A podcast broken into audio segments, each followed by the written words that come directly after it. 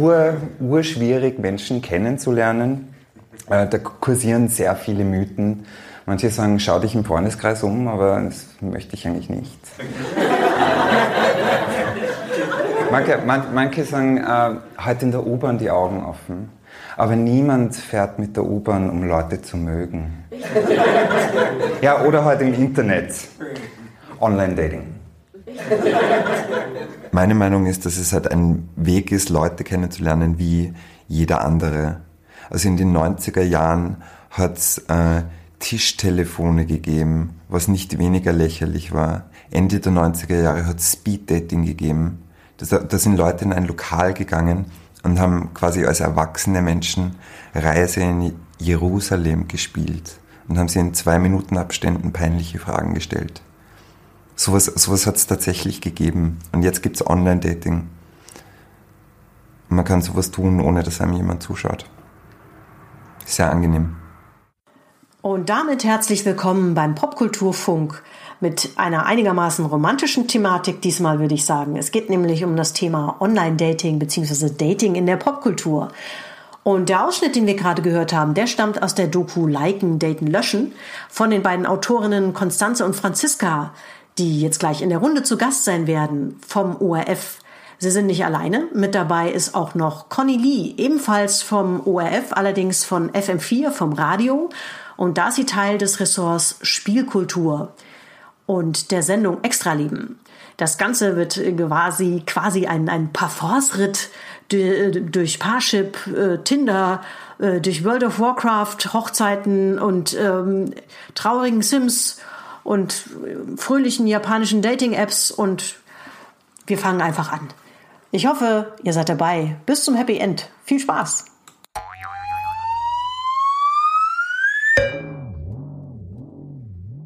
Hallo in die Runde. Erstmal hallo Conny. Hallo. Hallo. Hallo Konstanze. Hallo. Hallo Franziska. Hallo. So, Full House sozusagen hier. Ähm, Franziska und Konstanze, ich fange einfach mal mit euch an. Ihr habt einen Film ge gemacht mit dem schönen Titel Liken, Daten, Löschen. Ähm, zum Einstieg mal ganz konventionell die Frage an euch beide, das könnt ihr euch ja vielleicht irgendwie aufteilen. Ähm, ganz klassisch, worum geht's in dem Film und wie seid ihr auf diese Idee gekommen?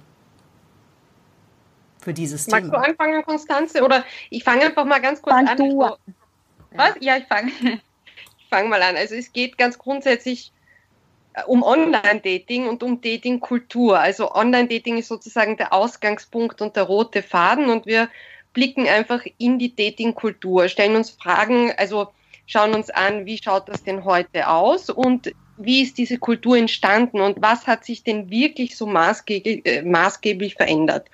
Und gleichzeitig ähm, ist unsere Art zu arbeiten, ist einfach immer so der Zugang, eine Collage zu bauen. Also einfach verschiedene Protagonisten aufzuspüren, zu präsentieren, Menschen, die daran verdienen, Menschen, die daran teilhaben und Menschen, die, die ähm, in einer vielleicht, also nur als Beispiel, Menschen wie ein Herr Ellmeier, der in Österreich als der Benin-Papst gilt, kommt halt auch vor, weil uns einfach interessiert, ähm, wie sehen äh, solche Menschen sozusagen die Institution oder die neue Form der Datingkultur?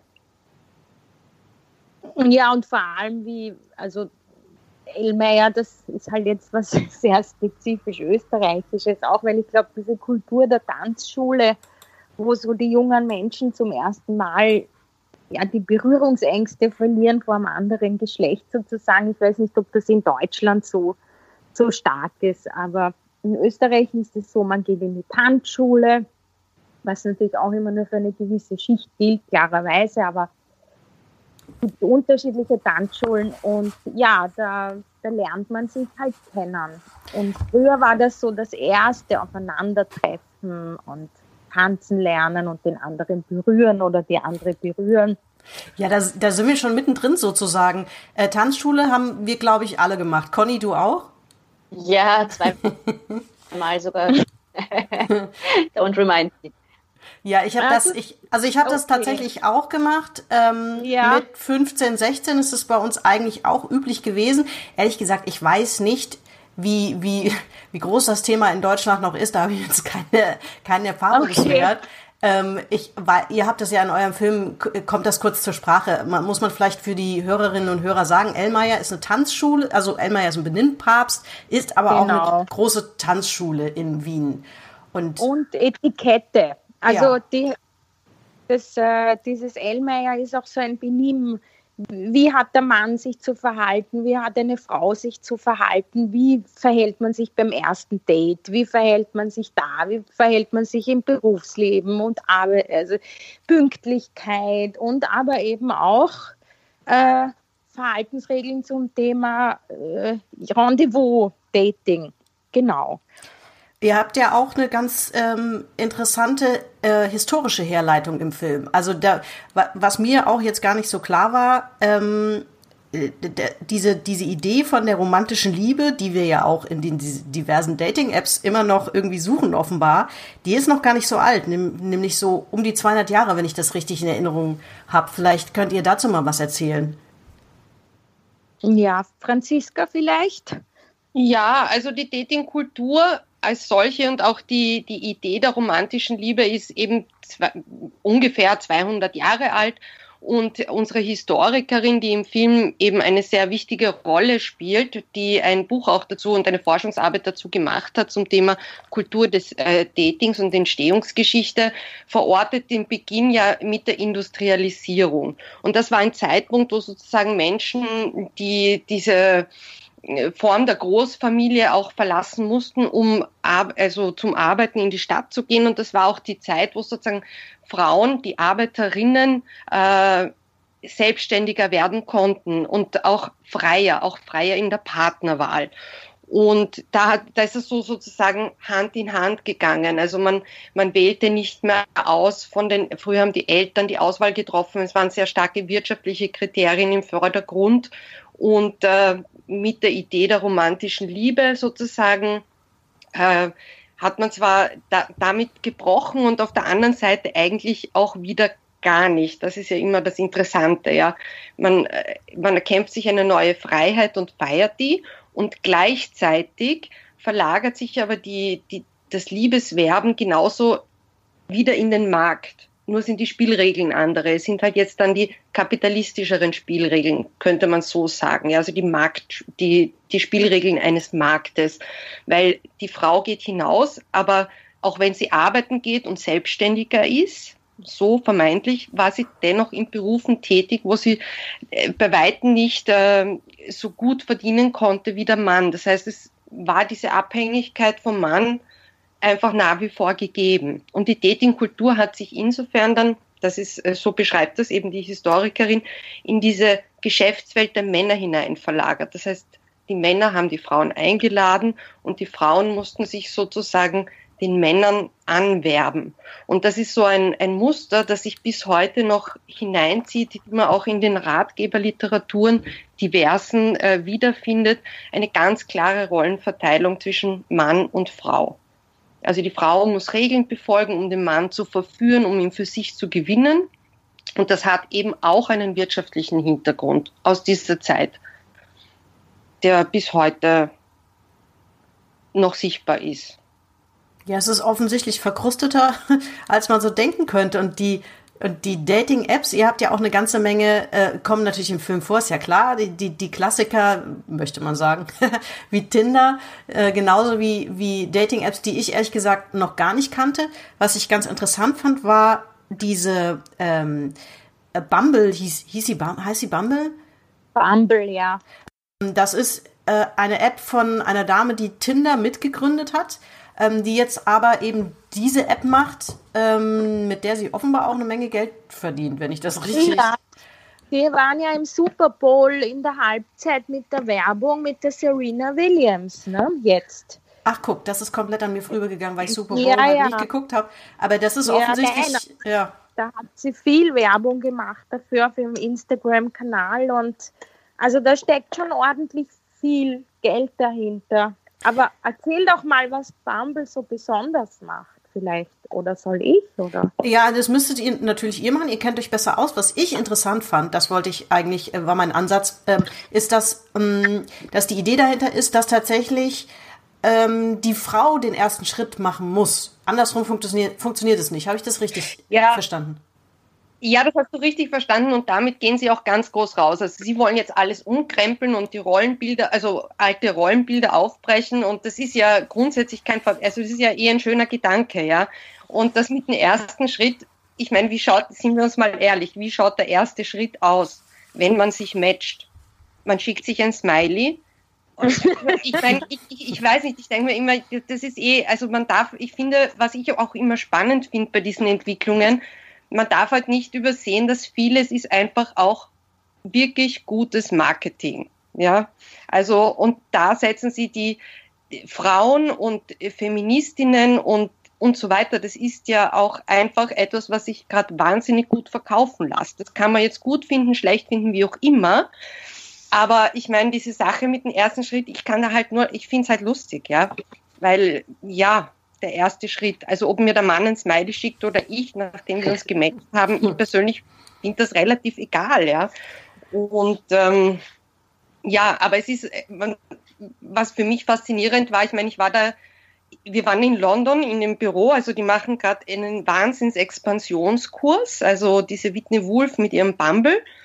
Und ähm, da steckt, wie die Konstanze schon gesagt hat, wahnsinnig viel Geld dahinter, weil das musst du mal schaffen, von den USA nach Europa zu kommen, beim Super Bowl die Werbung zu schalten und einfach, also du brauchst massiv viel Kohle, um auf diesem Markt wirklich gut, also dich aufzustellen.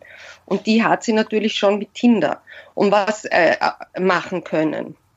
Und was halt auch total spannend ist, und das wird auch gern übersehen, diese, äh, diese Entwickler oder halt diese schönen bunten, wir kennen sie Silicon, well, äh, Silicon World Apps, die es alle gibt. Ja, das sind immer so verspielte, bunte, fröhliche Welten. Und ähm, jetzt habe ich vergessen, was ich sagen wollte. Also ja, ich war da in London in einem Büro äh, und das ist einfach gigantisch. Du bist mitten im Zentrum und das ist einfach ein, ein, eine ganze Etage. Also wenn man weiß, was Büros in, in London kosten, dann weiß man einfach auch, wie viel Geld die haben. Und dann ist das zusätzlich alles, also als Journalistin bist du dann dort einfach wirklich, also du bist der, die kontrolliert. Also da wird nichts dem Zufall überlassen. Du musst die Fragen vorher abnehmen. Du wirst überwacht. Du wirst noch tausendmal darauf hingewiesen, wie nett du sein musst zu ihr, sonst geht sie und die lässt dich dann eineinhalb Stunden und ich bin mir dann ja auch schon vorgekommen in dieser schönen, bunten Welt, der, wo alle, also das sind ja auch alle äh, perfekt äh, gestylt, es, ist, es sind lauter schöne Menschen. Ja, und dann sitzt man da und wartet, hat einen zu dicken Bulli an, weil es schon so Winter ist, man fängt an schwitzen. Also ich sag's jetzt mal ganz erlaubt, ich bin mir da so, so richtig als Drecksspatz in einer Welt vorgekommen, ja. Und aber es war, nein, ich sage nur, das sind so eigenartige Erfahrungen, die man da auch macht, die das Publikum natürlich nicht mitbekommt, ja. Aber ja, da ist halt viel Inszenierung und viel Marketing einfach dahinter. Ja, das, ähm, sie inszeniert sich ja auch selbst sehr stark via Instagram. Ähm, und wenn sich die App jetzt natürlich ähm, ja natürlich auch aus Marketing-Gesichtspunkten ein bisschen stärker an Frauen richtet, dann ist, glaube ich, die Idee dahinter wird auch tatsächlich ein bisschen klarer. Für mich klang das im Ansatz erstmal durchaus sympathisch, das so zu, zu wählen, den Ansatz, dass man sagt, wir, wir äh, überlassen das eher den Frauen, aber wenn das tatsächlich natürlich eigentlich nicht mehr ist, als dass die Frau den ersten Smiley schickt, äh, so in der Praxis und, und dann ist es natürlich nicht mehr ganz so sympathisch, wie ich das erstmal so fand. Na, prinzipiell ist es natürlich sympathisch. Ich meine, wir sind ja alle Feministinnen und finden das alle ganz toll. Aber man muss sich auch anschauen, dass diese ganze Dating-Apps, die haben ein Problem. Es gibt immer zu wenig Frauen drauf. Das heißt, eine Dating-App ist immer nur so stark, wie viele Frauen dort sind. Also buhlen alle Dating-Apps weil ich meine, auch in Wien und ich weiß es auch von einem, einer Kollegin aus Frankfurt, die Tinder benutzt, da ist man schnell ausgetindert, ja, oder ausgeokcupid oder Dings und alle ziehen weiter auf die nächste Dating-App. Das heißt, es ist schon mal wichtig, okay, wohin, wohin gehen die Frauen, ja?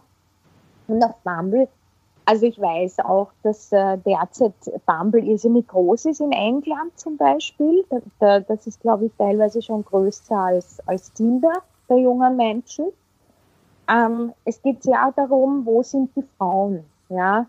Und natürlich macht sich da so eine äh, selbstbestimmte äh, App, die sich sehr an Frauen richtet, ähm, natürlich mal super. Und prinzipiell ist das ja auch nichts Falsches, dass man sagt, okay, wir sind, äh, wir sind gegen Dickpics, ja, also wie soll ich das jetzt ja, das kann man, kann man nicht anders erklären. sagen, als es ist. Ich, ähm, das darfst du erklären dann. Ah. Das mit den, was Dickpics sind, das ja. ist, das verstehe ich ja selbst nicht. Also ich habe, ähm, ich, also ich verstehe vor allen Dingen nicht, wie jemand auf die Idee kommen kann, das zu verschicken und dann zu denken, dass die Frau dann sagt, oh, das ist aber ein schöner Penis. Das habe ich ja noch nie gesehen. Den muss ich aber ganz dringend äh, anrufen.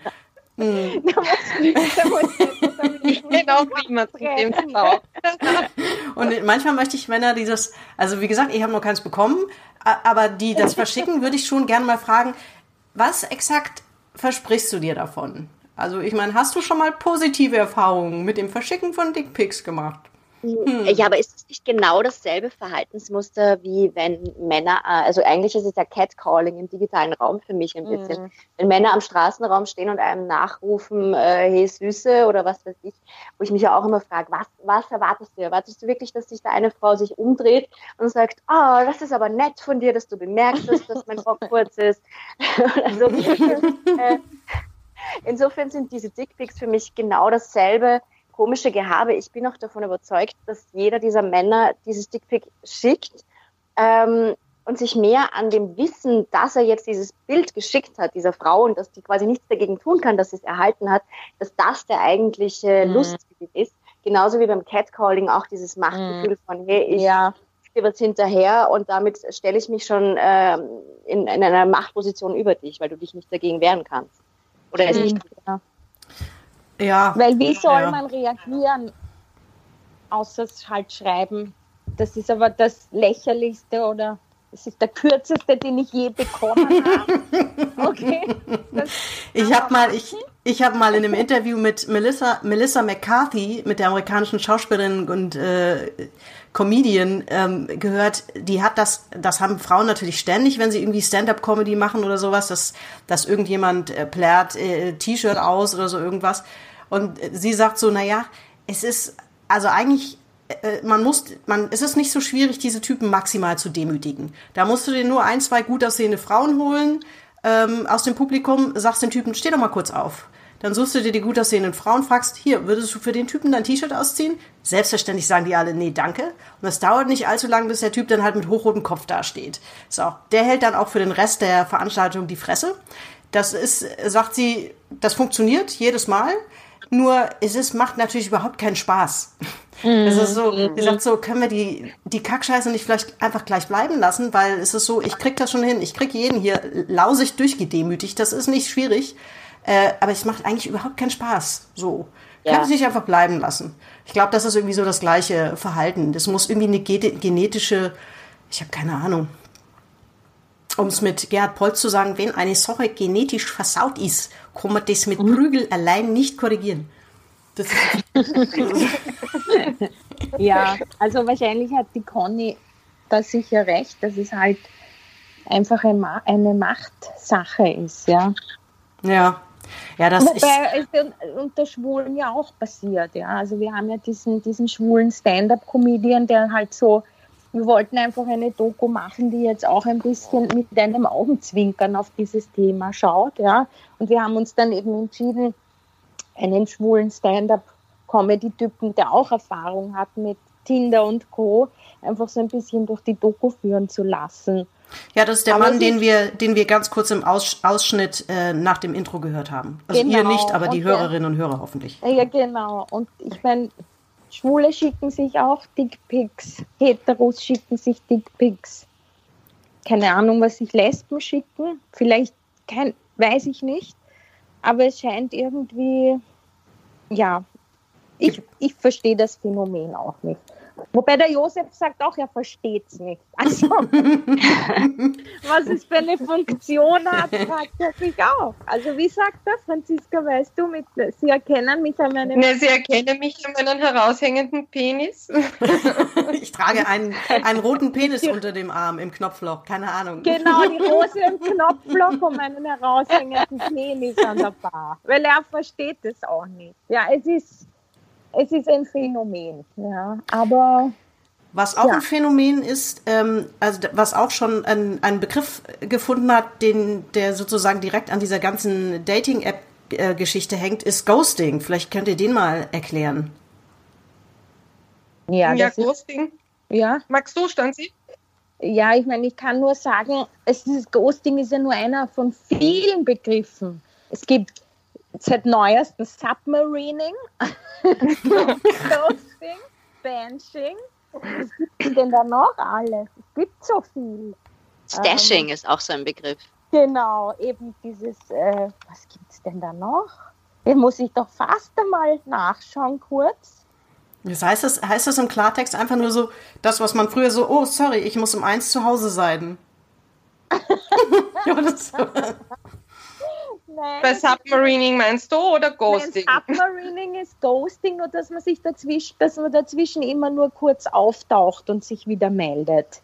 Also Ghosting ist, glaube ich, einfach, glaube ich, ich weiß es auch noch nicht so ganz genau, sich einfach nicht mehr zu melden, nachdem man, mhm. also auf allen digitalen Kanälen, auch auf Facebook, das ist ja auch das Interessante, dass du, dass du dir ja wenn du über Tinder oder so bist, dann auch bei Bumble oft über Facebook einsteigst. Ja, das heißt, man wird dann auch Facebook-Freund und geht dann auch rüber zu WhatsApp oft. Und wenn man dann irgendwann auf allen Kanälen sich sozusagen wie ein Geist verhält, dann ist das einfach Posting. So würde ich das beschreiben. Oder Conny, Franziska? Genau, also ja. so verstehe ich den Begriff auch, dass man, äh, ach so, die andere Conny.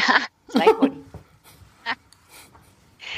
Ja, bitte, äh, Conny, ich lasse dir. Ach, nein, ich heiße Franziska. Nein, es passt schon. Ich bin, ich, ich sprich. Ich, okay, Konstanze ist Stanzi, jetzt habe ich es verstanden. Ich? Okay. Ja. ähm, also ich verstehe unter dem Go Begriff Ghosting auch das, dass man äh, sowohl die Leute nicht mehr kontaktiert, aber sie auch äh, blockiert und damit ihnen jeglichen Zugriff auch auf das Profil nimmt und damit äh, ihnen auch die Möglichkeit nimmt, äh, quasi einen zu stalken und sie ihnen überhaupt keine Informationen mehr durchlässt. Das verstehe ich unter Stalking, uh, unter, unter Ghosting und dann gibt es noch den schönen Begriff äh, Breadcrumbing, also die Brotkrumen. Oh, ja. Wenn man nach ja. längerer Zeit dann wieder auf einmal ein Foto von vor drei Jahren liked und dann wieder gar nichts. Das ist so Breadcrumbing. Ja. Das habe ich in der Tat erst heute äh, gelesen. Also das ist mir die ganze Zeit nicht untergekommen, wie wir für die Doku gearbeitet haben, aber das Breadcrumbing, das äh, ist, ist spannend. Es ist, es ist eine komplett neue Sprache entstanden, offensichtlich in den letzten fünf Jahren. Ich muss ja gestehen, ich bin ich bin immer sehr um diese ganzen Dating-Apps drum, Dating drum geschlichen. Nicht, dass ich in den letzten Jahren nicht irgendwie Gelegenheit gehabt hätte, mich da umzutun. Aber ich habe ich hab dann irgendwie immer gedacht, ach, ich glaube, ich lerne lieber auf konventionelle Art niemanden kennen. Es scheint, scheint ja zumindest, ihr habt ja auch eine, ah, das ist jetzt so ein bisschen gemein vielleicht, also die Protagonistin, die ihr auch im Film ähm, begleitet, die ist ja auch schon ein paar Jahre Single und tut sich da mit diesen Dating-Apps ähm, um und die hat ja also bisher jetzt auch noch nicht wirklich da ihr Glück gefunden. Da, da habe ich ja auch immer fast das Gefühl, äh, ich weiß nicht, wie eure privaten Erfahrungen da sind. Es ist aber irgendwie ist es fast egal, ob man das über eine ja, Dating-App versucht oder sagt so, ich gehe jetzt halt einfach wie wild aus oder oder leg mir einen Hund zu, dann, weil das auch immer so ein Icebreaker ist, wenn man ständig mit einem Hund Gassi ist. oder, oder einfach ein Kind. so als Icebreaker. Das, das geht wahrscheinlich auch immer. Vermutlich funktioniert es aber besser, wenn sich ein Vater an, mit einem kleinen Kind an den Spielplatz setzt, weil das wirkt immer so bemitleidenswert, habe ich das Gefühl. Wir sitzen halt immer nur ja, Mütter. Das ist sowieso der Superstar, ja. Nein, aber entschuldige, ich wollte dich nicht äh, unterbrechen. Ja, ich, also, mich, mich hat es nur mal interessiert. Also das, ihr habt ja sicherlich auch Ähm, ja, aber es sind ja mehrere sozusagen, es gibt ja mehrere Menschen, nicht nur sie, sie steht ja auch für eine Gruppe oder halt äh, Menschen, die nicht nur positive Erfahrungen also gemacht haben, weil Dating ist auch anstrengend. Ja. Also es ist nicht nur lustig und alles ist super live und alles geht urschnell, das ist es auch, ja, aber es ist auch anstrengend, also oder es kann anstrengend werden. Ja, und sie steht einfach auch für diesen Aspekt, dass es anstrengend geworden ist nach einer gewissen Zeit. Ja, ich denke mir, es hängt auch immer davon ab, was man möchte oder was man nicht möchte, in welcher Lebensphase man steckt oder nicht oder wie auch immer. Und es gibt viele Gründe, warum etwas nicht klappt. Und das ist, liegt jetzt nicht an der Tatsache, dass wir es über Smartphone uns Menschen suchen können. Ähm, und äh, deshalb äh, Deshalb haben wir sie auch ausgewählt, ja, weil dass es toll ist und dass es und die vielen Vorteile, die die Datingkultur heute ja auch bietet, die hören wir jeden Tag in der Werbung. Also das heißt nicht, dass es diese Vorteile nicht gibt, aber es gibt auch andere Seiten oder neue Herausforderungen und das wollten wir einfach auch zeigen. Ja, also wenn ich mich jetzt so in meinem bekannten Freundeskreis ähm, erinnere, wer da, da ist es im Grunde genommen gang und gäbe. Also ich kenne eigentlich niemanden, der der Single ist und oft sind sie durchaus auch in, in Beziehungen und benutzen das irgendwie einfach im Zweifel zum Chatten. Also das mhm. ist schon, ähm, ich kann es natürlich jetzt nur für Deutschland sagen, ohne dass ich jetzt da Zahlen recherchiert hätte, ist es schon extrem weit verbreitet. Also in den letzten Jahren ist das, geht ohne das eigentlich gar nichts mehr. Da fühle ich mich eher wie ein Alien, weil ich irgendwie immer, bei Tinder hatte ich zum Beispiel immer so, ich, ähm, da kann man sich ja nur via Facebook anmelden. Äh, ist ja auch logisch, warum. Irgendwie muss das Ding ja quasi eine Vorauswahl ähm, äh, treffen und die tut's natürlich, indem sie mein Facebook-Profil auswertet sozusagen. Das fand ich aber irgendwie schon so spooky. Ähm, und jetzt inzwischen, ich habe ja ein Zutrauen zu Facebook, wie, wie weiß ich nicht, ähm, also keins. Und deswegen wäre das für mich schon ein Grund, tatsächlich zu sagen, so, ja, nee, das würde ich jetzt irgendwie nicht machen. Ist ähm, Sicherheit eigentlich auch ein Thema? Also Apps müssen ja auch zumindest vermitteln, dass sie mit, mit Daten irgendwie halbwegs vernünftig umgehen, oder? Ja, da gab es äh, ja grundsätzlich ist es schon also ich meine, wir haben jetzt nicht uns, es gibt natürlich diese vielen Casual Dating Portale, ja. Und äh, wie hieß denn die, wo dieses Datenleck war? Und natürlich das Wichtigste für diese Casual Dating Portale ist, ist die Datensicherheit, ja.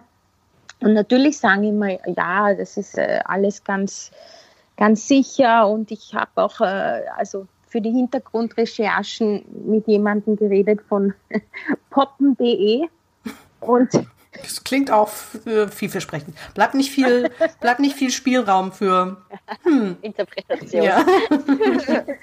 Eine der größten Casual Dating Apps für im deutschsprachigen Raum, ja. Und die sagen auch, also das ist das Allerwichtigste. Und äh, natürlich, äh, sie, sie gehen selbst ins Dark Web und, und, und schauen, dass sie da irgendwie und fordern Leute auch auf, sie zu hacken. Ja gut, Natürlich stellt er das alles in einem positiven Licht dar. Aber klar, wie, wie sicher die Daten sind, das, äh, das sieht man immer wieder an, an, an so Skandalen. Ja, ich meine. Gleichzeitig, äh, gleichzeitig äh, bei, bei Facebook äh, ist es ja auch so, dass in den letzten Jahren immer wieder sich die Skandale und die Datenleaks gehäuft haben und trotzdem die Zahlen der Nutzer und Nutzerinnen äh, nachweislich immer weiter steigen.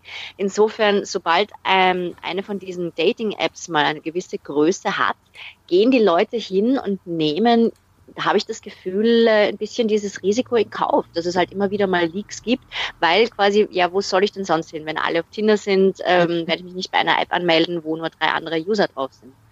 Genau. Naja, klar, das ist wie... Dann genau die Bestimmungen durch. Also mhm ich meine, eins ist schon so, dass, dass das darf man nicht vergessen, oder bei so Apps gibt man schon sehr viel Preis, was man sonst nicht so preisgibt. Also es kommt auf die App natürlich an. Bei Tinder, ja, da sind das Fotos, aber sonst, wenn man sich dann diese ganzen seriösen Partnervermittlungsagenturen, die dann, weiß ich nicht, da, da sitzt man dann mal schon eine Stunde und füllt da einen Test aus und die wissen schon grundsätzlich, aus meiner oder aus meiner Einschätzung jetzt, ich weiß es natürlich nicht ganz genau, aber die wissen schon sehr viel, sehr Privates, finde mhm. ich. Ja, aber auf der anderen Seite, ja, ich meine, ja gut, das, das ist natürlich irgendwie das Wesen von Partnervermittlung äh, schon immer gewesen. Also ja, Parship genau. und Konsorten machen die Sache natürlich nur einfach quasi noch professioneller und ähm, äh, quasi rechnergestützter, als, als das äh, früher mit Zeitungsanzeigen der Fall war. Aber letztlich geht es natürlich immer irgendwie um das Gleiche. Ich, ähm, ich weiß nicht, äh, Zeitungsanzeigen, ist das, ähm, macht das noch jemand? Also ja, Kontaktanzeigen ja. gibt es auch. Ja, ja, ja, wir haben eine äh, Partnervermittlerin, äh, haben wir in dem Film, ja. Und das geht gar nicht mal schlecht, weil die Leute natürlich schon von diesen 500.000 Möglichkeiten irgendwie überfordert sind. Und das ist halt wieder, ja, äh, äh, ein Zeichen, dass man dann sagt, okay, mir ist das alles zu viel, ich, ich arbeite schon zu viel, dann komme ich heim dann muss ich mein, mein Tinder-Profil optimieren, dann muss ich schauen, wie, äh, also nicht umsonst gibt es da eigene Coaches und in, in den USA auch Leute, die für dein Tinder-Profil sozusagen, du kannst sie kaufen, dass sie dir dein Tinder-Profil schön machen, dass sie das optimieren, dass sie für dich eine Vorauswahl treffen, weil das kostet alles Zeit. Und wenn ich jetzt das Geld habe und zu einer Frau gehe oder auch zu einem Mann, und sage, ich mag da und unterhalte mich dann zwei Stunden mit der oder mit ihm und sage, was ich suche und was mich interessiert und was nicht und die sucht mir dann in ihrer Hülle und die übernimmt diesen Job für mich und schaltet dann vielleicht auch noch eine Anzeige in so Blättern wie, was weiß ich, FAZ und Zeit und eher so die bürgerlicheren Blätter, weil das kostet natürlich Geld äh, und zwar nicht wenig, dann ist es natürlich auch äh, eine Form der Arbeitsauslagerung, die gar nicht, äh, gar nicht so schlecht geht. Also, dass es wirklich noch Annoncen gibt, hätte ich mir auch nicht gedacht, aber es funktioniert noch, ja. Es gibt in, ähm, ich habe das, das habe ich, das wollte ich eigentlich nochmal recherchieren, habe ich dann aber vergessen. Ich habe neulich gesehen diesen, äh, den aktuellen Film von Amy Schumer, I Feel Pretty. Ähm, mhm der sehr, sehr lustig ist. Nicht ganz so gut wie den ersten Film, den sie gemacht hat, aber auf jeden Fall gute Unterhaltung. Und da gibt es, da ist eine App-Thema, von der ich eigentlich noch rausfinden wollte, ob es die wirklich gibt oder ob die, oder ob sie die irgendwie, also da, da trifft man sich ich zu mehreren. Jetzt gar nicht. Äh, hört ihr mich noch? Ja. Alle noch da? Ja. Sehr schön. Ich höre dich.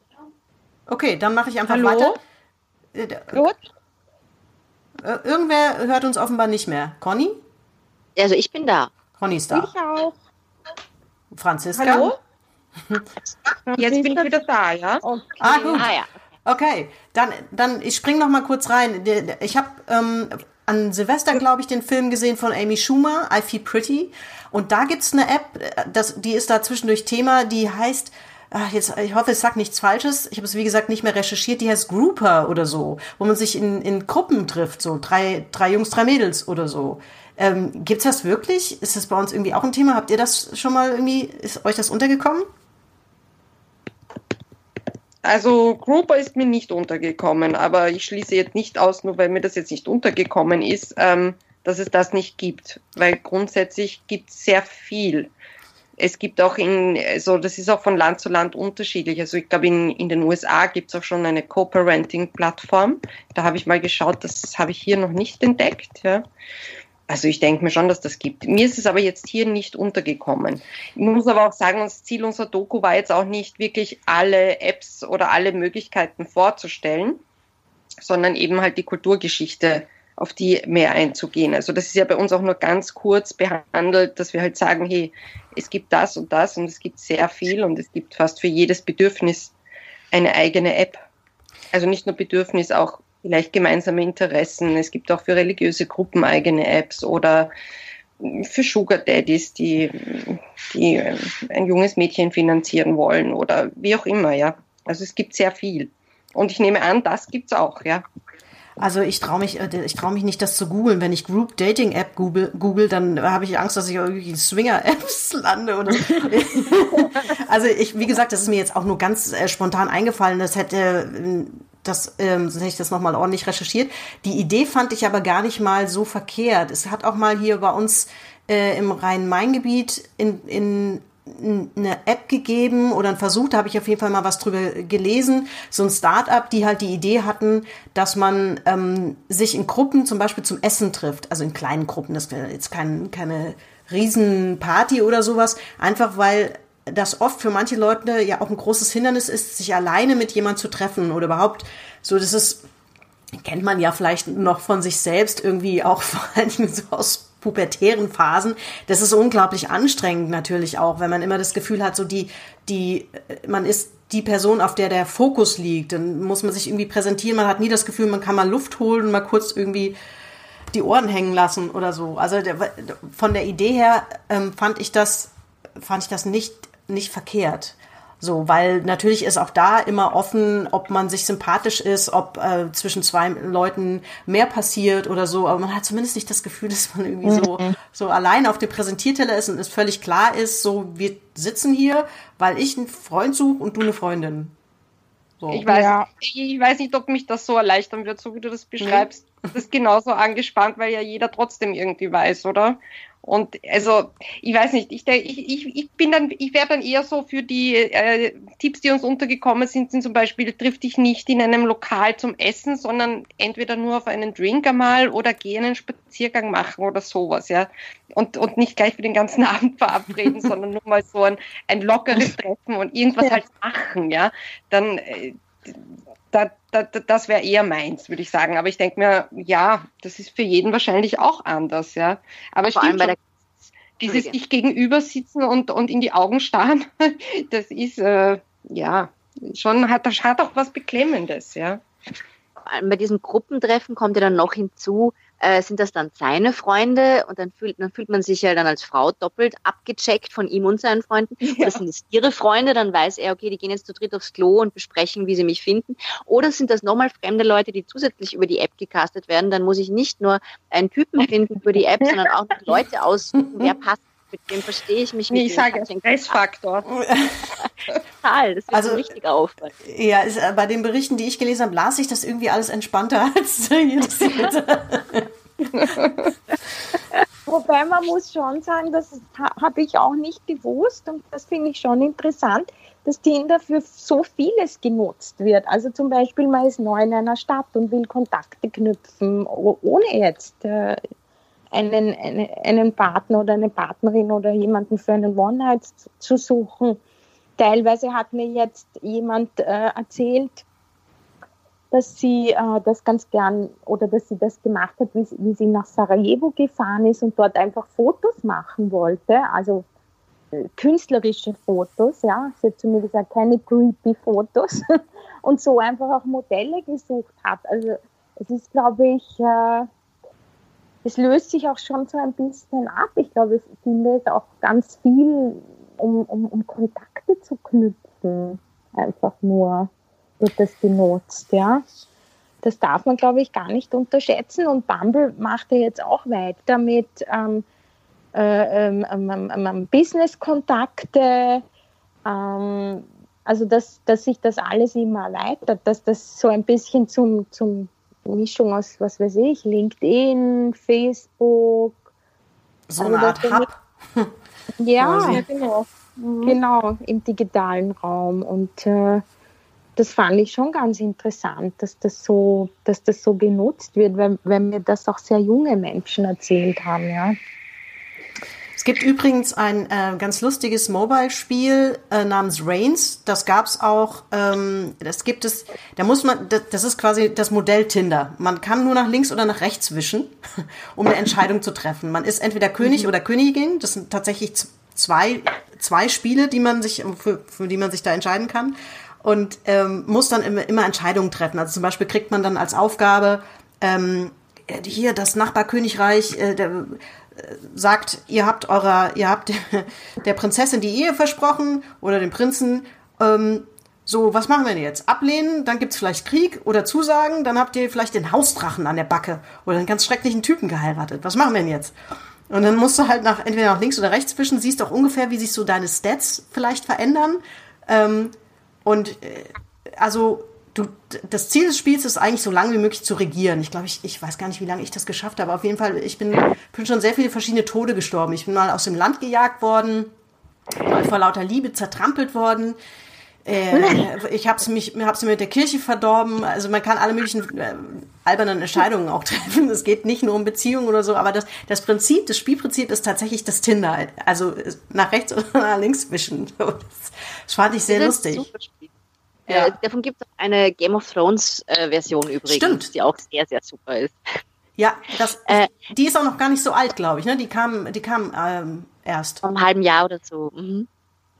Genau. Das Spannende da ist, dass Tinder da wieder, also quasi die Vertinderung von einem Spiel, dass das Prinzip Tinder auf ein Spiel umgelegt wird, wobei ja eigentlich äh, Tinder schon eine Dating-App ist, die gamifiziert ist. Also das ist ein total spannender Turn und Twist nochmal in der Story, weil äh, Tinder war deswegen meiner Meinung nach so erfolgreich, weil sie es geschafft haben, äh, eine Dating-Plattform wie eine wie einem ein Mobile Game zu designen und auch das Handling so zu machen.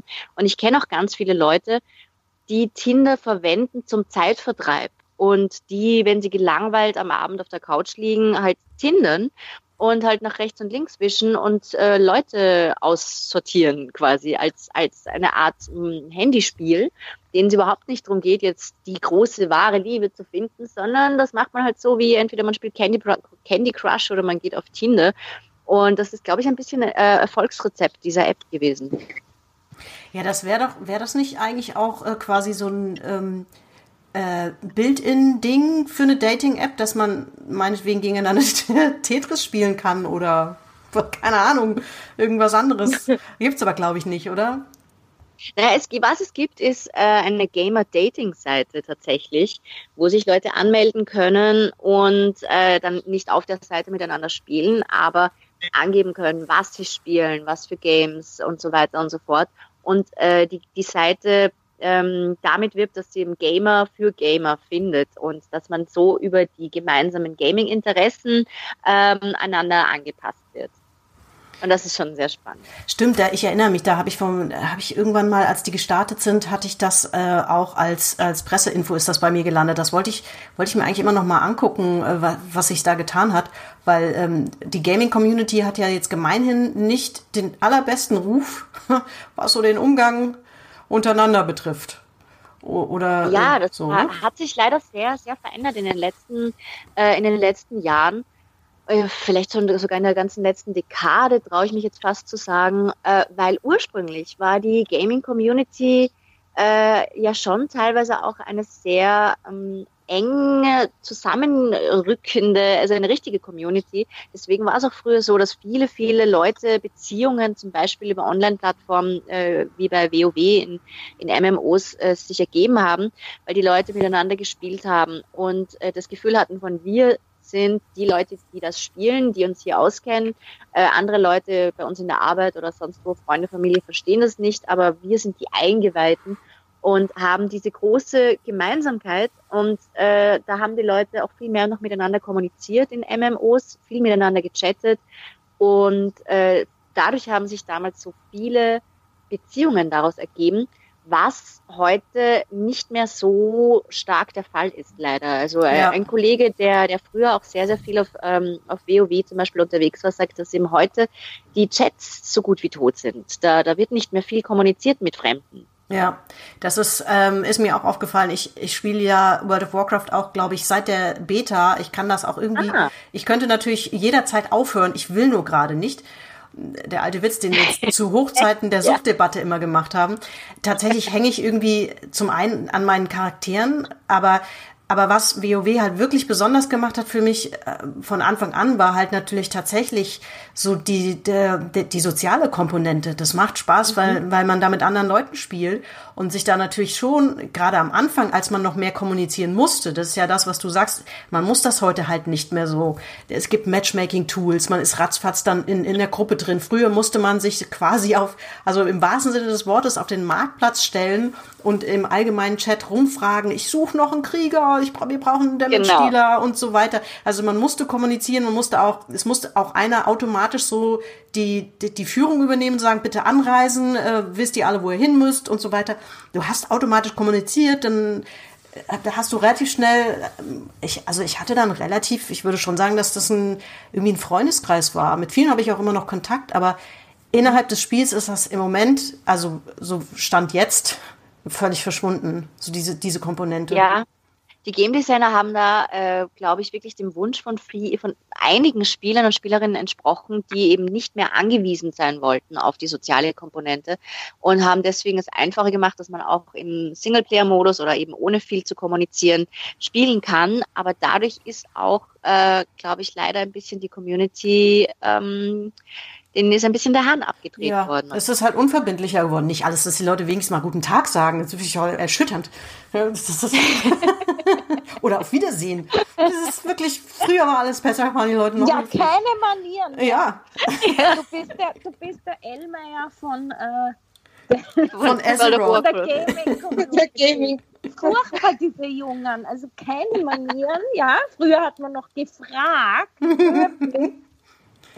Ja, es ist so. Aber es ist tatsächlich, es, also World of Warcraft war tatsächlich einfach, ähm, das kann man jetzt natürlich um Himmels Willen nicht als, als Dating-Community Community begreifen, aber es war halt eine Zeit lang schon irgendwie ein Thema. Ähm, äh, da gab es ja auch Hochzeiten in-game und, ja, und, und, große Treffen und so weiter. Es gibt ja Star Wars Hochzeiten, ihr zwei, äh, Conny und Valentina gibt so große Hochzeiten, World of Warcraft oder Liebesgeschichten oder, oder Hochzeitsreise im Stil von?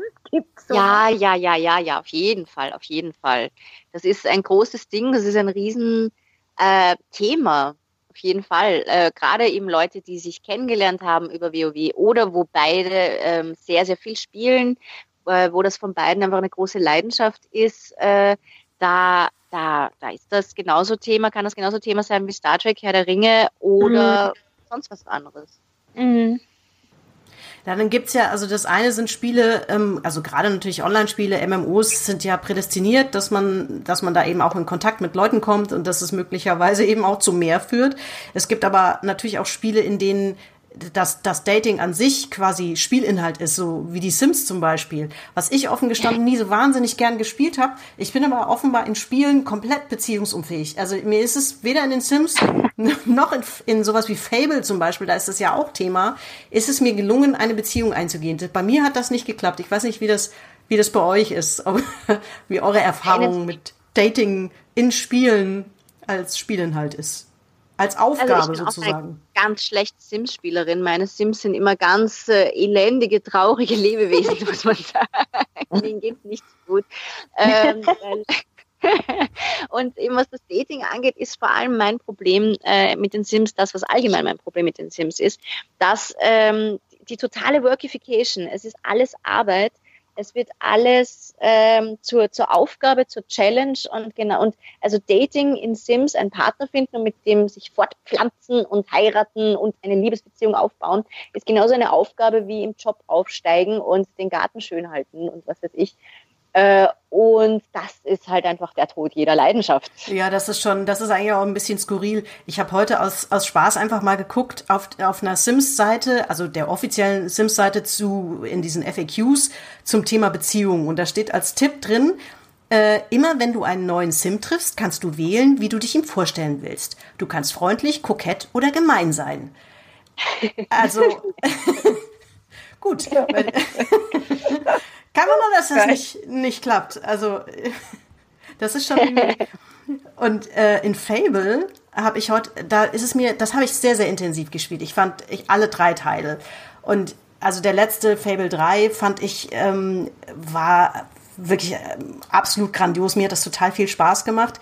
Dieses, dass man da auch daten konnte und eine Beziehung eingehen konnte, war da überhaupt nicht so wichtig. Also anders als bei, bei den Sims ist das jetzt so eher ist eine Möglichkeit, kann man machen, muss man nicht. Und ich habe das irgendwie auch ehrlich gesagt nie so richtig gerafft, äh, wie das funktioniert. Ich habe das dann einfach auch ausgelassen. Man muss, ich habe auch schon im Intro, glaube ich, wenn man Fable 3 spielt, ganz, ganz früh muss man eine Entscheidung treffen. Die Hörerinnen und Hörer, die das Spiel vielleicht nicht kennen, ähm, da ging es immer darum, es ist ein Adventure, Action-Adventure und man musste sehr viel Entscheidungen treffen. Gut, böse, manchmal auch irgendwo so dazwischen. Und ganz am Anfang wird, verlangt einem das Spiel so eine Entscheidung ab, dass man, äh, da sollen ähm, arme Bauern, die einfach aus Not gestohlen haben, die sollen hingerichtet werden. Und äh, ich als Protagonist oder Protagonistin äh, werf mich quasi dazwischen und sag äh, zu dem Regenten, der mein Bruder ist, ja, das könnt ihr nicht machen, das ist, das ist einfach, das ist brutal. Und der sagt dann, ja gut, wenn du denkst, dass man hier so leicht, äh, dass es einfach so leicht ist, so eine Entscheidung zu treffen, dann sag du doch, sollen die Bauern sterben oder wie wär's mit deinem Freund? So, ich habe dann ähm, das Spiel irgendwie missverstanden, weil der Freund äh, sagt dann irgendwie in so einer kleinen Cutscene, nimm mich, lass die armen Menschen gehen. Und so dachte ich, naja, das ist, das ist bestimmt so ein versteckter Hinweis des Spiels. Wahrscheinlich kann ich ihn nachher irgendwie raushauen aus dem Kerker oder so und habe dann gesagt, na gut, dann äh, soll doch der Freund sterben und die Bauern sollen leben. Zack, da war ich Single. So, das ist aber ganz gar nicht so gut geklappt. Und ich bin auch bis zum Schluss, ich habe die Revolution geschafft, ich habe auch die Regentschaft übernommen, aber ich war, ich war Single. Also das hat nicht so gut geklappt. Dann habe ich aber heute eben noch mal in, den, ähm, in einem Forum nachgelesen, in dem Fall war es, glaube ich, bei Spieletipps. Und da hat ein Spieler eine interessante Frage gestellt, beziehungsweise gleich einen gesamten Fragenkatalog. Und zwar schreibt er, ähm, ich bin neu bei Fable und habe da mal ein paar Fragen. Erstens, wenn ich eine Frau heiraten will, steht da, ich muss mir ein Haus leisten können. Wie viel Geld brauche ich? Das ist schon die erste Frage. Kann ich mich nachher wieder scheiden lassen? Wie oft kann man heiraten, beziehungsweise wie viele Ehepartner kann man gleichzeitig haben? Und wichtigste Frage offenbar, wie kann ich mit einer Frau schlafen? Ich stehe immer mit ihr vor dem Bett und die Option Sex ist grau hinterlegt. Wie im echten Leben. Ja, genau. Und dann hat auch tatsächlich, äh, hat er eine Antwort bekommen, ähm, die da heißt, heiraten, einfach dafür sorgen, dass die Person dich liebt. Also ganz einfach. Ähm, damit du Häuser kaufen kannst, benötigst du das passende Paket von der Siegestraße. Keine Ahnung, das sagt mir jetzt mal gar nichts. Scheiden lassen, entweder am Schild vom Haus, wo deine Familie lebt, die Option des Scheidens wählen. Paket? Oder während des, oder jetzt während der, äh, oder während der Interaktion äh. wie beim Heiraten. Hallo, hört ihr mich noch? Seid ihr alle noch da? Ja. Ich höre dich. Fein. Ich höre dich. Okay, fein. Dann mache ich kurz, mache ich kurz weiter, ähm, weil das wird, das wird noch ganz erheiternd. Also wie gesagt, er erklärt ihm hier scheiden kannst du einfach wählen, indem du da hier diese entsprechende Interaktion auswählst im Menü oder einfacher einfach deinen Ehepartner umbringen. So. Oh, okay. Läuft also super. Und äh, das fand ich auch ausgesprochen erheiternd, ähm, wie wie Spieler mit dem Thema umgehen, wenn, wenn das Thema Dating oder Beziehungen halt nichts anderes ist als, als eine Aufgabe im Spiel. Also das fand ich doch, das, aber es ist dann halt so, ne? So, so funktionieren Spiele halt. Ja, es ist auch sehr schön. Äh, also vor allem, also der, der Schluss ist natürlich nicht so also etwas drastisch, aber der Rest ist ähm, kann man sich sehr schön aufs, aufs große Leben umlegen, wenn, wenn manche Leute fragen, wie, wie gewinne ich denn in diesem Dating-Game? Und man sagt, du musst einfach nur jemanden lieben und finden, der dich auch liebt. Ja, that's the answer. ja, dann, was ich auch noch gefunden habe ähm, und ganz spannend fand, war, dass es ähm, vor allen Dingen in Japan offenbar eine erkleckliche Reihe an Dating-Sims gibt, also die quasi so eine ja, gamifizierte da Dating-App wahrscheinlich ist. Ich habe mir die jetzt nicht genauer angeguckt. Ähm, es gibt eine, die heißt Shall We Date? Ähm, ist ein Mobile Game, erzählt die Geschichte einer Prinzessin auf der Suche nach der wahren Liebe und ist offenbar ein Adventure Romance Visual Novel Game. Um mal. Genau, also in Japan ist, äh, sind diese Dating-Sims deswegen auch sehr, sehr groß, weil die vor allem äh, auf der ganz starken Manga-Kultur fußen. Ähm, eben dieses Gaming-Genre, Genre der Visual Novels ist da ganz, ganz stark, wo ähm, die Spielinteraktion teilweise minimal ist. Also man klickt sich durch Dialoge, man sieht die Figuren im Vordergrund und äh, es ändert sich der Hintergrund. Man ist mal in der Schule, mal zu Hause, klickt sich durch den Dialog und manchmal hat man noch Möglichkeiten im Dialog ein bisschen ähm, auszuwählen. Die Spiele sind unterschiedlich komplex. Bei manchen gibt es mehrere Möglichkeiten, wie das dann ausgeht. Bei manchen gibt es auch weniger, sondern das sind wirklich mehr oder weniger animierte Mangas, durch die man sich so durchklickt. Auf jeden Fall dadurch ist das in Japan ein großes Ding, diese, diese Visual Novel Games. Und äh, da gibt's natürlich auch, wie eben auch bei den Mangas, sehr skurrile, wie äh, zum Beispiel eben Hatoful Boyfriend. Äh, da kommt man an eine Highschool, wo es nur Tauben gibt und äh, die suchen aber auch nach der großen wahren Liebe und dann hat man eine Art Dating Highschool Tauben-Game. Ja, also die, ziemlich die, die Vögel, ja. Also muss man vielleicht nochmal klarstellen, es geht um Vögel. Äh, also, ja, genau, Tauben, Vögel. Ja. Doves. es ist schon, es ist schon sehr, sehr skurril, wenn man, wenn man da nicht so drin steckt. Ähm. Ja, ja. Einer der, der großen äh, Erfolgstitel des letzten Jahres war der Doki Doki Literature Club, auch so eine japanische Visual Novel, äh, wo ein Junge an einer Schule äh, neu ist und äh, vier Mädchen kennenlernt, die sehr unterschiedlich sind, so die schüchterne und die sehr eher aggressive und dann so die süße Liebe, so sehr stereotype äh, Mädchendarstellungen. Und im Laufe des Spiels muss er sich immer öfter entscheiden, mit wer von, mit welcher von ihnen verbringt er mehr Zeit, welcher schenkt er mehr Interesse, mit welcher geht er aus und so weiter. Und das ähm, Spiel hat halt ein wahnsinnig drastisches, wahnsinnig drastisches Ende, wo am Schluss die anderen äh, für die er sich nicht entschieden hat, dann einfach komplett durchdrehen und Amok laufen und entweder sich oder andere umbringen. Also wirklich ein richtig krasses Ende. Dadurch war dieses Spiel, glaube ich, auch so beliebt, weil es in der, ähm, der äh, YouTube-Szene so ein gutes Game hergegeben hat. Wenn man den Leuten zugeschaut hat, wie sie dieses Spiel spielen, das süß beziehungsweise langweilig ist und am Schluss äh, einfach völlig schockiert vor dem Screen gesessen sind, was da abgeht und warum da auf einmal äh, alle sich umbringen und warum dieses süße Highschool-Dating-Spiel plötzlich zu dem totalen Gemetzel äh, äh, wird. ja, ja, das ist wahrscheinlich erheiternde Let's Plays. Äh. Sehr, sehr. ja, ich, ich weiß auch nicht, ähm, wie viele von denen hier ähm, im deutschen Sprachraum überhaupt ähm, so viel gespielt werden. Es gibt einige hier, also Tokimeki Memorial habe ich noch gefunden, das von Konami, das ja auch ein relativ bekannter großer Videospielhersteller ist. Und das gibt's immerhin auch auf Konsole, PC und als Mobile Game. Ähm, und da geht's, soweit ich das gelesen habe, um, ums Dating und Aufbauen bestimmter Fähigkeiten, also auch so schulische und sportliche Sachen und, und so weiter. Das klingt äh, irgendwie auch alles nach schrecklich viel Arbeit. Arbeit. Ich finde, äh, das ist etwas, das so grundlegend eben Tinder und Dating äh, beschreibt, was diese Spiele ähm, auf den Punkt bringen. Es ist eine Quantifizierung von Dating.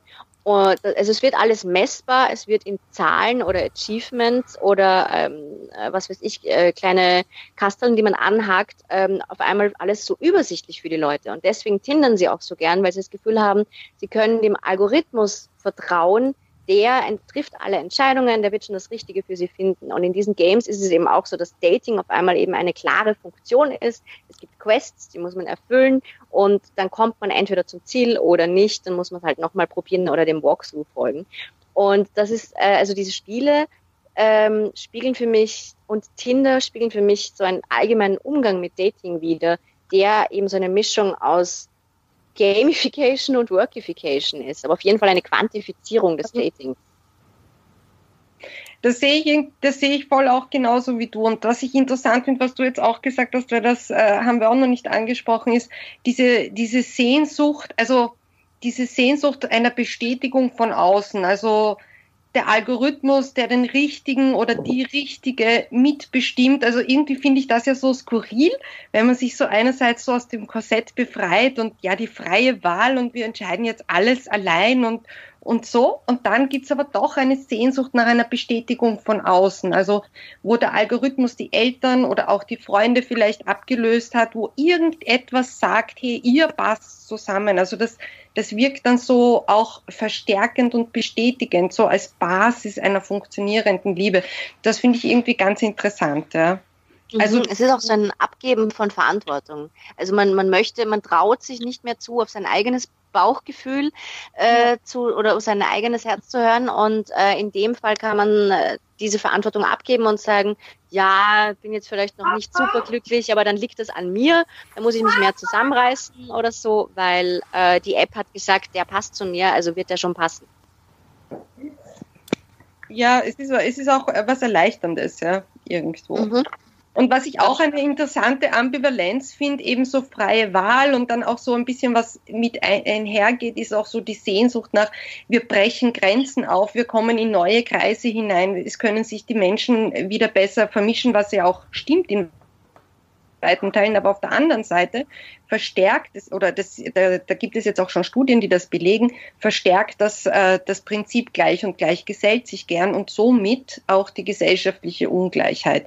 Also dieser vermeintliche Zugang zu allen, der gerade über Apps wie Tinder eigentlich theoretisch gewährt wird, weil man da ja wirklich, äh, da ist vorrangig äh, der Ortsradar, wer ist in deiner Nähe und dann das Foto. Aber unbewusst entscheiden wir uns natürlich auch bei den Fotos. Da gibt es ja auch Codes, die wir alle kennen und so auch mit auswählen, ja. Und das fand ich eigentlich auch interessant, das ich, also im, im Rahmen der Recherche für unseren Film, und das werden wir auch ansprechen, ähm, dass das tatsächlich schon messbar ist.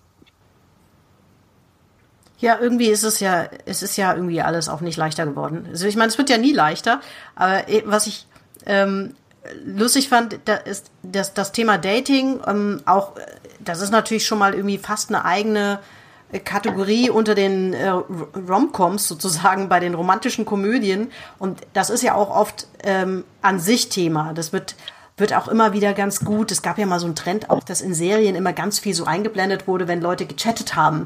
So. Ja. Ähm, das ist ja irgendwie zu, zu, zu, einem totalen Stilmittel geworden. Wo ich, wo mir das zum ersten Mal irgendwie aufgefallen ist, ähm, also nicht dieses Stilmittel, sondern dass, dass Datingformen irgendwie so ein Thema waren, war in einem Film von 2009. Ähm, der hieß auf Englisch He's just not that into you. Zu Deutsch, er steht einfach nicht auf dich. der ist von 2009 mit, ähm, wer war denn da dabei? Ähm, ah, der ist, Jennifer Aniston war doch da mit dabei.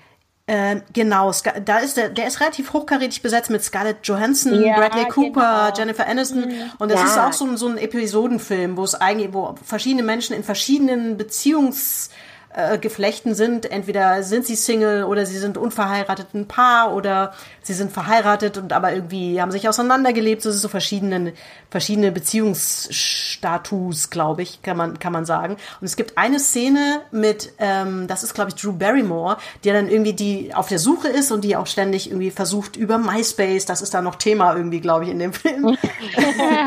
ist der vielleicht noch älter? Nee, ich glaube, der ist von 2009. Ich bin jetzt nicht ganz sicher. Aber auf alle Fälle sagt sie an einer Stelle so, naja, da war dieser Typ, der, der hat mir dann auf, mein, auf der Arbeit auf die Mailbox gesprochen, dann hat er mir zu Hause eine Nachricht auf meinen Blackberry geschickt, dann hatte ich irgendwie noch konstant für, äh, noch Kontakt mit ihm über MySpace, dann sagte irgendjemand so, naja, also MySpace ist für One-Night-Stands. Ach so, ja, scheiße. Auf jeden Fall musste ich, bin ich, bin ich auf sieben verschiedenen Plattformen abgelehnt worden. Das ist so anstrengend. So, das fand ich unglaublich lustig, weil ein bisschen was Wahres ist ja, ist ja irgendwie dran. Man kannst, mittlerweile ist ja fast alles Dating-Plattform. Also das, wir sind ja schon irgendwie hier im Parforce-Ritt durchgaloppiert. Äh, WoW kann eine Dating-App sein, Facebook kann es per se auch sein, Twitter genauso. Ähm, Früher war es StudiVZ. Ja, das gibt's ja auch noch. Ich kriege auch immer noch, es gibt da in Deutschland noch irgendwas anderes, Stay Friends. Das ist nicht tot zu kriegen. Äh, da bin ich auch irgendwie eine Karteileiche. Und ab und zu kriege ich mal eine E-Mail von denen, also scheint es die noch zu geben. Aber es ist schon irgendwie, also man kann halt heutzutage irgendwie offenbar auf jeder Plattform ähm, daten. Auch äh, auf welchen, die dafür gar nicht vorgesehen sind. Was ich aber auch spannend finde, ist, dass äh, es gibt ja auch eben diese vielen Dating-Plattformen und dass die aber auch so einen unterschiedlichen Ruf haben. Dass man sagt, okay, auf, auf OkCupid mhm. es so eher, eher Leute, die was Ernstes suchen und äh, bei Elite-Partners sind aber, keine Ahnung, ich glaube, ältere und äh, Parship ist eher was für die Jüngeren und ich, ich weiß es nicht genau, welcher Ruf welcher Plattform zugeordnet wird, aber die Dating-Plattformen selbst haben auch jeder ein ähm, ganz ein, eigenes ja. Profil, wo ich aber das Gefühl habe, nur die Leute, die, die schon länger sich ähm, und mehr intensiver mit diesen Dating-Plattformen auseinandergesetzt haben, haben dann nochmal ihre eigenen kleine Community gebildet und, und äh, ich höre denen auch manchmal äh, zu, wenn sie sich austauschen, ja, dann hast du dich schon da angemeldet und da angemeldet und dort habe ich mal probiert. Ja. und äh, das ist auch so ein, ein, ein Ja, es ist ja auch normal, auf mehreren Dating-Plattformen zu sein gleichzeitig, ne? Ja, das glaube ich schon stimmt, es hat jede Dating-Plattform ihren Ruf und das, umgekehrt kann der sich auch wieder wandeln, ja. So wie Tinder war am Anfang auch total verschrien und ist es ja mittlerweile nicht mehr ganz so. Also, wie die Konstanze ja auch schon gesagt hat, das wird einfach auch verwendet, um neue Leute einfach nur kennenzulernen und nicht immer nur, also jetzt zum Daten ausschließlich. Wobei man also auch, also schnellen Sex kann man sich über Tinder auch so am besten oder sehr gut haben. Ja. Also es ist schon auch diese, diese Hookup-Plattform auch, ja. Da gibt es ja ein, eigenen, äh, ein eigenes Akronym dafür, das mir gar nicht vertraut war. Eine Bekannte von mir hat mir erzählt, dass sie eines Tages zu ihrem Profil auf Tinder dazu geschrieben hat, keine ONS, äh, also keine One-Night-Stands. Und mhm. dass da von einem Tag auf den anderen äh, ihre Kontakte, ihre Matches so wenig geworden sind, dass dann einmal einen Tag sich gar niemand gemeldet hat bei ihr, dass sie schon dachte, die App wäre kaputt oder verpackt. äh, und sie war dann also schon ziemlich schockiert, dass dieser Zusatz zu ihrem Profil keine One-Night-Stands, ähm, wie extrem das ihre Kontaktaufnahmen dann äh, reduziert hat. Ja, ich meine, es wäre irgendwie komisch, wenn man für Elite-Partner, was halt echt viel kostet, wenn man so als, äh, als, als App für, ich weiß gar nicht, Franziska, gibt es Elite-Partner auch als App? Hm. Mmh, ehrlich gesagt, ich weiß es nicht, aber ich glaube schon, dass die eine App haben, aber grundsätzlich ist es halt so eine, ja. eine Partnerplattform, ja. aber es ist halt immer die Frage, äh, ich habe nicht geschaut, ob es das auch als App gibt. Ich ja. glaube aber schon, so wie Parship auch, glaube ja, ich. Genau. ich hab, halt, ja, ja, ich habe gerade halt geguckt, gibt es.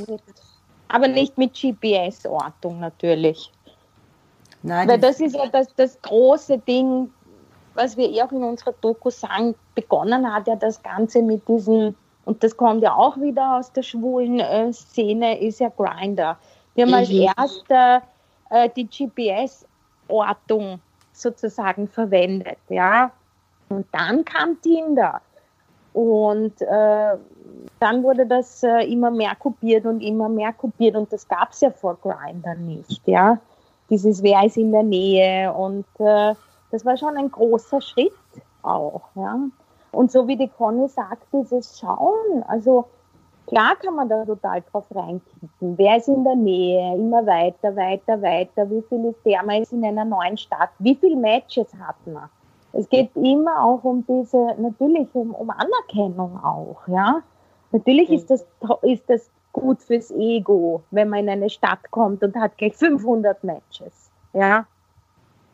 Ja, ich meine, es ist ja auch letztlich, muss man ja einfach auch mal ganz wertfrei sagen, ähm, es ist ja völlig legitim, wenn man einen neuen Partner sucht, alle möglichen Wege zu gehen. Das ist jetzt eher eine Typfrage, ob man sagt, so ich kann mich ja. anfreunden mit einer App oder ähm, ich, ich bin einfach irgendwie eher ein Ausgehtyp und ähm, mir macht es auch nichts aus, irgendwo alleine irgendwie in, irgendwo hinzugehen und zu schauen, ähm, wen ich so treffe oder so. Das ist, das ist ja alles völlig legitim. Es ist ein bisschen stärker geworden, dass man sich so auf solche Apps verlässt, weil irgendwie so unser ganes Leben ist eine App gefühlt. Also mhm. äh, gibt es da nicht eine App für, der Witz ist alt, aber es ist, es ist halt einfach so. Ähm, ja. Von daher finde ich das ja. jetzt erstmal um also weil es so in der Anfangszeit vielleicht ähm, gab es so dieses ähm, Dating-Apps-Thema war tatsächlich, hatte so ein bisschen merkwürdigen Ruf. Das ist ja, ja, völlig verschwunden. Das ist einfach eine völlig ja. etablierte Sache und tatsächlich ja. inzwischen. Aber weißt du, was lustig ist? Dass dieser, dieser seltsame Ruf ist immer mit der Datingkultur, auch wie sie angefangen hat. Die ersten Täterinnen äh, wurden verhaftet wegen sexuellen ungebührlichen Verhaltens oder was auch immer. Also das hatte immer, also das war immer so begleitet von diesem Ruf und braucht immer so eine Zeit, bis es diesen Ruf verliert. Und ich glaube, das hat jetzt auch, das, genau das ist jetzt auch bei dem, wie du eh sagst, äh, bei den Online-Dating-Formen passiert. Und am ja, Anfang. Das hat sich so eine gewisse Normalität erarbeitet, könnte man vielleicht sagen. Ja? Das ist einfach irgendwie jetzt überhaupt nicht mehr ähm, irgendwie anrüchig oder so irgendwas. Ja. Ich, ich, kann mich noch erinnern, apropos anrüchig, also äh, als, als man noch vorwiegend irgendwie über Kontaktanzeigenpartner gesucht hat, ähm, da hat man früher ganz oft gelesen, äh, ähm, Suche, weiß ich nicht, betuchten Partner oder Partnerin aus Paritätsgründen. Das ist, wo, wo ich gelernt habe, was dieses Wort bedeutet. Das ähm, habe ich dann irgendwann mal meine Mutter gefragt. So, was heißt das denn eigentlich? Was meinen die denn? So, naja, mir geht es einfach darum, dass man ähm, wenn man selbst reich ist, auch jemand sucht, der reich ist, damit man nicht abgezockt wird sozusagen. Das ist so eine, das habe ich nie vergessen, weil ich gedacht habe, wie absurd ist das denn eigentlich aus, Pari aus Paritätsgründen, also aus Gleichheitsgründen quasi. Ja, schön. Ja. Jetzt hat man wenigstens ausgesprochen, ja. Also ich meine, hart formuliert sozusagen. Wäre aber auch sehr schön, wenn man das mal auf einer Dating-Plattform bei seinem Profil angibt und sagt, ich suche einen intelligenten Partner aus Paritätsgründen. ja. ja, also Hintergrund ist der, ich habe früher ganz oft, ich wollte als Kind äh, zum Beispiel immer unbedingt einen Hund haben. Sehr, hat sehr lange gedauert, bis meine Eltern sich äh, endlich haben erweichen lassen. Und ich habe halt immer in der Zeitung diese Kleinanzeigen gelesen, wo, wo äh, Hunde ähm, offeriert wurden, kleiner Welpe und so weiter. Und dann ist man automatisch, dass dieser Kleinanzeigenbereich, da kam halt immer auch irgendwann diese, diese Partnerschaftsanzeigen und die habe ich einfach aus Neugier gelesen, weil die auch oft, weil in der, in der Gänze hat das ja immer irgendwie auch eine Geschichte erzählt. Es war irgendwie einfach spannend zu lesen. Und da stand das ganz oft drin. Und irgendwann habe ich da mal nachgefragt, was wollen die denn eigentlich?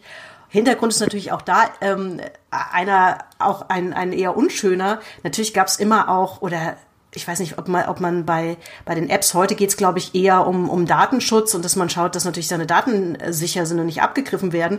Aber es gibt natürlich auch so diese lustige K Kategorie, die der Heiratsschwindler als heiraten oder als das, als es vor allen Dingen auch noch eine wirtschaftliche Komponente hatte, das habt ihr ja auch schon angesprochen und zeigt ihr auch in eurer Doku. Und weil als in diesen ganz uralten Phasen von, von Anzeigen, Partnersuche per Anzeige, war das offensichtlich ein Thema, dass man versucht hat, sich auf diese Art und Weise abzusichern, was natürlich auch absurd ist. Ich kann ja viel erzählen ja, ja. und in Anzeigen Voll schreiben. glaube ich, gibt heute noch genauso und äh, ich kenne auch Leute, denen das eine, ich kenne eine Person, der das auch passiert ist in einer Form. Und auf der anderen Seite hast du heute halt diese ganzen Scamming-Geschichten, ne? wo dann halt auch Leute wirklich abgezockt werden. Also das, das haben wir jetzt auch gar nicht thematisieren wollen, weil das ist irgendwie ein eigenes Thema und hat jetzt mit der Kultur des Dating, ja, hat auch zu tun, aber es ist halt äh, irgendwie das Ausnutzen einer Sehnsucht und das hat man ja immer in irgendeiner Form. Ne? Ja, ja. So. Mm, ja. Aber ich wollte euch Computer ähm, Profis so noch was kurz fragen, mir ist nämlich vorhin eingefallen, es gab doch ganz früher mal so ein Spiel, das hat doch irgendwas mit irgendein Larry oder irgendein so Sunny Boy, der dann immer auf Aufriss gegangen ist, könnte. Äh, Leisure Suit Larry war genau. das, ja, ja. ja. Das, ja genau. Das hat da vor kurzem, ja, da ich hier eine Neuauflage erfahren. was ist da? Aber was passiert da? Äh, in Leisure Suit Larry... Erinnern, mit Lashes to Larry ist ein ganz altes äh, Ding, äh, Spiel, von dem es ganz, ich, ich weiß gar nicht wie viele, aber es gibt mehrere Teile und es kommt eben immer wieder ja. mal neu raus. Irgendwie auch nicht tot zu kriegen. Und ähm, ich kann mich nur mehr dunkel daran erinnern, an so Szenen, wo man dann mit der Kamera vor irgendeinem Haus kampiert und versuchen muss, einen Schnappschuss von der Frau zu kriegen, die sich gerade umzieht und irgendwie so ein bisschen Peeping Tom. Äh, und und äh, es, ist, es ist ein ganz eigenartige, schlüpfrige äh, Serie. oh Hilfe. Ja, aber gleichzeitig ist ja nie wirklich ernsthaft was passiert. Das war ja. ja. Das hat ja auch, war immer nur eine Vorspielung falscher Tatsachen irgendwie. 1987 ist das erste rausgekommen. Gerade okay, wow. Okay. Ja, einfach so eine Top gekommen, ja. Hm.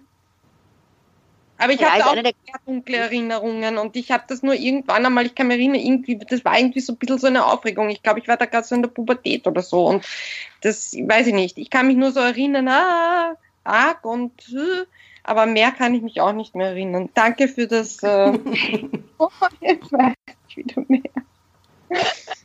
Ja, aber mich wundert eben, dass diese Marke, dass dieses Leisure Suit Larry Ding nicht tot zu kriegen ist, dass das immer wieder neu rauskommt, obwohl es wirklich so, es ist so ein Altherrenwitz schon, das ganze Spiel, aber scheint immer noch zu funktionieren. Ja, das war irgendwie so ein bisschen halt auch eine Parodie, ja, auf diese ganzen billigen Soft-Sex-Filmchen aus den 70ern und 80ern so. Ähm, mhm.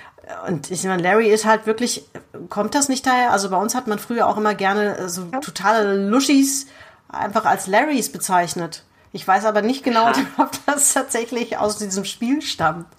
Weil das kannte natürlich jeder. Ja, okay. Das ist lustig. Ich habe auch mal vor ewigen Zeiten, ich war ja sehr lange Redakteurin in einem Technikmagazin, wo auch immer Videospiele natürlich Thema waren. Und da hatten wir mal als Thema, den Hut habe ich gefangen, äh, Sex und Spiele. Und dann habe ich alle möglichen schwachsinnigen äh, Spiele vorgestellt, die, ähm, die irgendwie das Thema Sex oder Liebe hatten. Und ähm, da gab es auch noch eins, das hieß Lola. Das hatte eine entsprechend leicht bekleidete Dame auf dem Cover. Ähm, ich war aber auch da nicht besonders erfolgreich. Wie gesagt, ich bin völlig beziehungsunfähig und offensichtlich auch ähm, in, in Spielen. Und dann, dann gab es noch irgendeins, das, ähm, das war, glaube ich, sogar noch auf dem Amiga. Da hat man diesen, diese alten Rüttel-Joysticks angeschlossen und äh, das war auch, also um da zum Äußersten zu kommen sozusagen, musste man, das war auch fürchterlich anstrengend. Bis dahin ist, hatte man auch einfach zunächst mehr Lust, glaube ich. ich weiß nicht mehr, wie das hieß, aber da musste man auf jeden Fall wild an diesem blöden Joystick rumrütteln. Völlig unerotisch. Äh, letztes Jahr bei der, bei der, bei der Play, äh, bei der Play in Hamburg äh, oder war das schon, nein, das war glaube ich letztes Jahr, ähm, wo eine Menge Indie-Game-Developer ihre Spiele gezeigt haben, gab es auch eins, das, ich glaube, es hieß sogar Sex, äh, wo man Move-Controller hatte und es war für zwei Spieler und man musste die Controller, man hat über Lautsprecher äh, das Stöhnen gehört und musste im richtigen Rhythmus gemeinsam die Controller bewegen, um gemeinsam zum Höhepunkt zu kommen. Ah ja, das klingt auch hocherotisch. Ja, total. Weil da meistens einfach zwei Fremde, die halt gemeinsam bei dieser Spielekon waren, sich dort hingesetzt haben, das ausprobiert haben und dann einfach aus Ehrgeiz heraus natürlich das Spiel zu bewältigen, extrem konzentriert gemeinsam die Controller geschüttelt haben. Ja, also das, das, da war mit Erotik nicht mehr so viel her.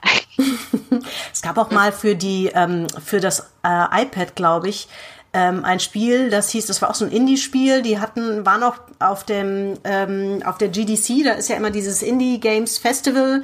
Und die waren da auch nominiert, nominiert für irgendeinen, ähm, irgendeinen der, dieser Awards da, das hieß, das waren zwei Holländer, die das gemacht haben. Und das Spiel hieß, ich glaube, Fingal. Oder sowas in der Art. Und dann musstest du zu zweit ähm, deine Finger auf, auf äh, das iPad setzen, auf so bestimmte ähm, Punkte und diese Punkte haben sich halt immer verschoben und du durftest nicht denn die Hände hochheben, sondern musstest immer diese Punkte weiterverfolgen, was dann dazu führte, dass du dich halt mit den Händen ineinander verhakt hast. Auch eine völlig absurde Idee, aber das war irgendwie noch, das hatte einen gewissen Charme. Ja, das war irgendwie witzig. Es hieß, glaube ich, Fingel. Die waren dafür auch irgendwie, das ja war auch, sagen wir mal, harmlos charmant.